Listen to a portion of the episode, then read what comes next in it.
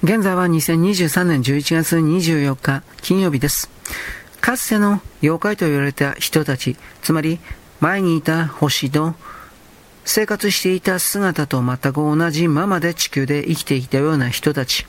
それこそ伝説におけるカッパだとか天狗だとかそのような形そのままで地上で生きてきた存在、それを妖怪というのですが、これらは地上においてはもうおそらく絶滅しておりますけれど、いわゆる幽霊の領域においてはまだその存在を保っているであろうという言い方をします。しかしその大部分も自然霊と言われている領域と合体し、いわゆる個人的なエゴというか意識というかそういうものが薄れており、ほとんど地球と同化し消滅しようとしているという表現を使います。その彼らが地球が整備された後、いわゆる旧来の支配層というものがいなくなった地上において、再び人類と共に暮らしていくのかどうかということ。まあ具体的には人間の魂として、妖怪の魂のまま人間の器の中に入って生まれてくる、おそらくこの形だとは思いますが、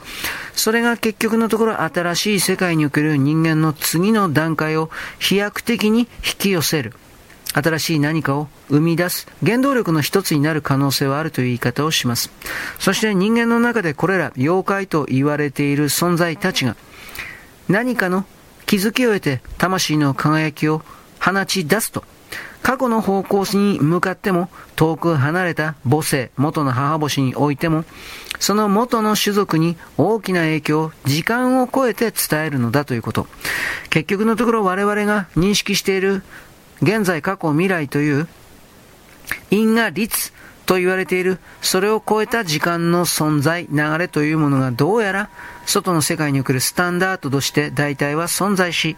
それに準拠した形で一旦どこかの座標で起きた良き影響、これは悪き影響もそうですが、そうしたものが遠く遠く伝わってゆき、多くの座標に影響を与えていく、進化または退化を促すのだ、ということがいろいろと伝えられています。